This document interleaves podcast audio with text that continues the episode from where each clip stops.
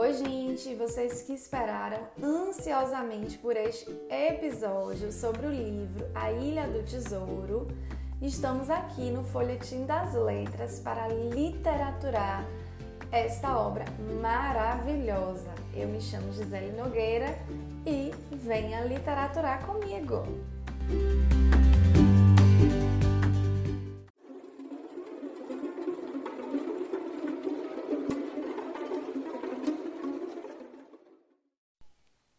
Então, gente, vocês já sabem que o capitão tinha um tesouro.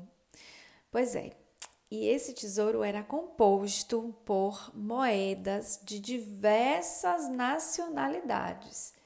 Também havia um pacote completamente embrulhado. Hum, que será que tinha nele? Bem, essa mesma curiosidade levaram o doutor Livessin, Jim e o Fidalgo a se prepararem para abrir o embrulho. Hum, e sabe o que tinha dentro? Você já deve imaginar, não é? Isso mesmo, tinha um mapa do tesouro.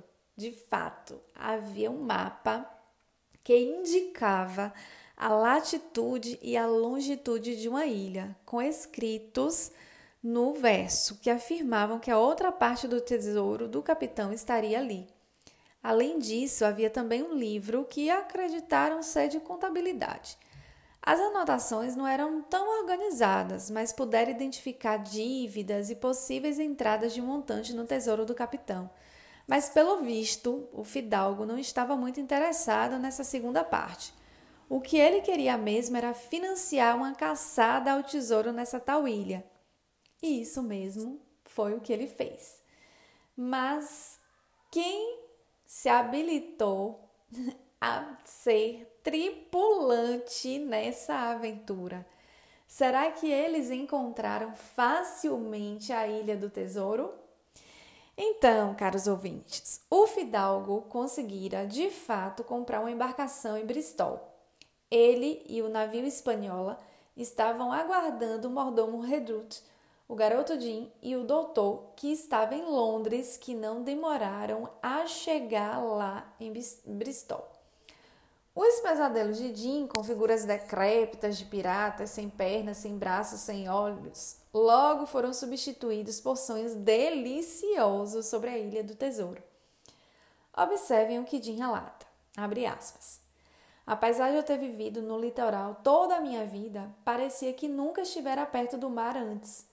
O cheiro de betume e sal era uma sensação nova. Eu vi as maravilhosas figuras de proa que já tinham estado por todo o oceano e vi muitos velhos marinheiros com argolas na orelha, suíças encaracoladas e rabichos alcatroados, com andar gingado e desajeitado do mar.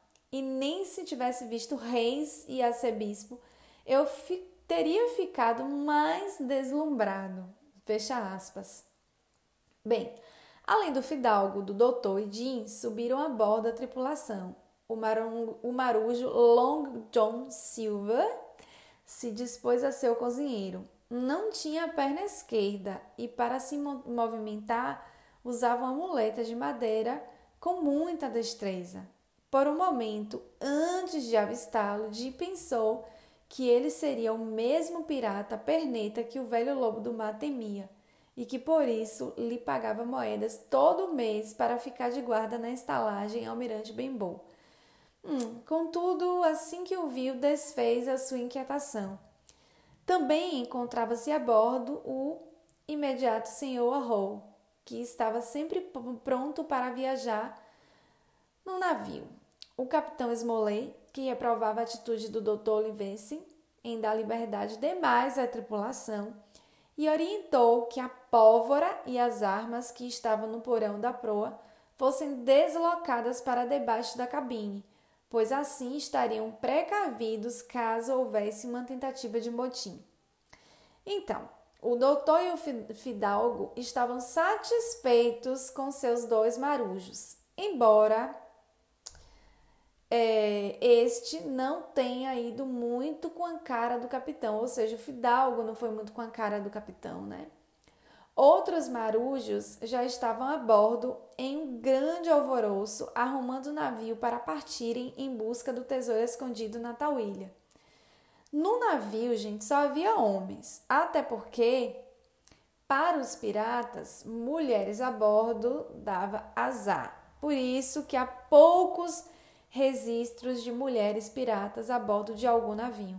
O caso extraordinário foi o de Anne Bonny, uma mulher destemida e corajosa que aos 16 anos se apaixona pelo capitão James Bonny, casa-se e vive por muito tempo disfarçada no navio do capitão.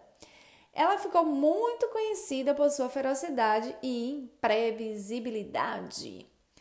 Durante a viagem, todos pareciam estar felizes, cantavam e trabalhavam ao mesmo tempo.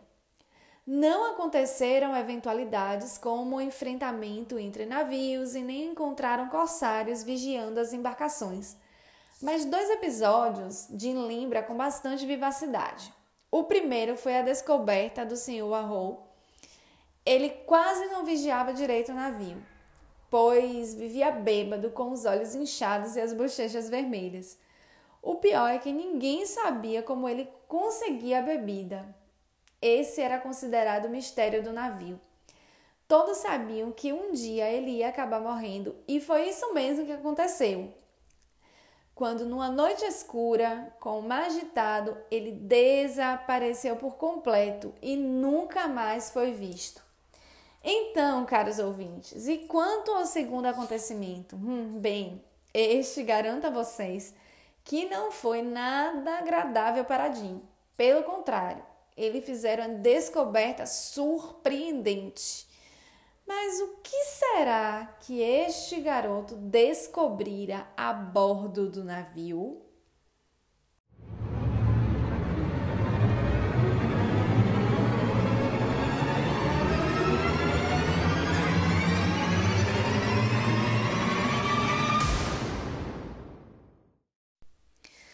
Então, o navio espanhol estava bem abastecido, pois tinha acabado de partir.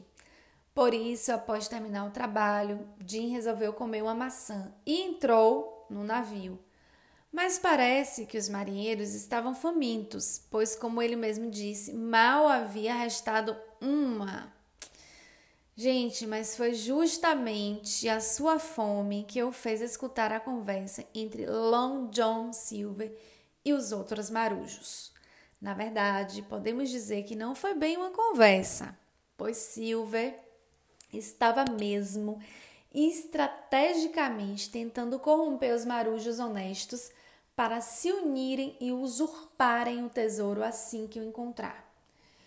E ele estava conseguindo convencê-los? Será? Bem, é claro que estava. Ele fizera parte da tripulação do temido Capitão Flint aquele que todos temiam no vilarejo próximo à estalagem Almirante Bombou, junto com o homem cego que morrera também ali, tentando recuperar o tesouro do capitão. Ele disse ter juntado fortuna, mas gastara parte dela vivendo no luxo, comendo, bebendo e dormindo bem. Por isso chegara o momento de abocanhar mais um tesouro para restituir aquilo que ele havia gastado. Bem, quanto ao fidalgo, o médico e o garoto? Com certeza, o pirata Long John Silver não pretendia deixá-los vivos. Mas no momento que ele falava sobre isso, um marujo interrompeu e convidou para tomar uma dose de rum. Isso mesmo o fizeram, até que o vigia gritou: Tá à vista! E com um alvoroço, Finalmente, Jim pôde sair em segurança do barril, sem que alguém o visse e desconfiasse que ele tivera ouvido toda a conversa. Bem, caros ouvintes, a situação agora se complicou. O marujo adorável que lhe tratava tão bem não é aquela pessoa que ele pensou que fosse. Então, a partir dali, Jim sabia que a segurança da tripulação estava em suas mãos. E o que fazer? Como ele poderia resolver essa questão? Isso vocês saberão, logicamente, no próximo capítulo. Não deixem de seguir a hashtag Folhetim das Letras e até mais!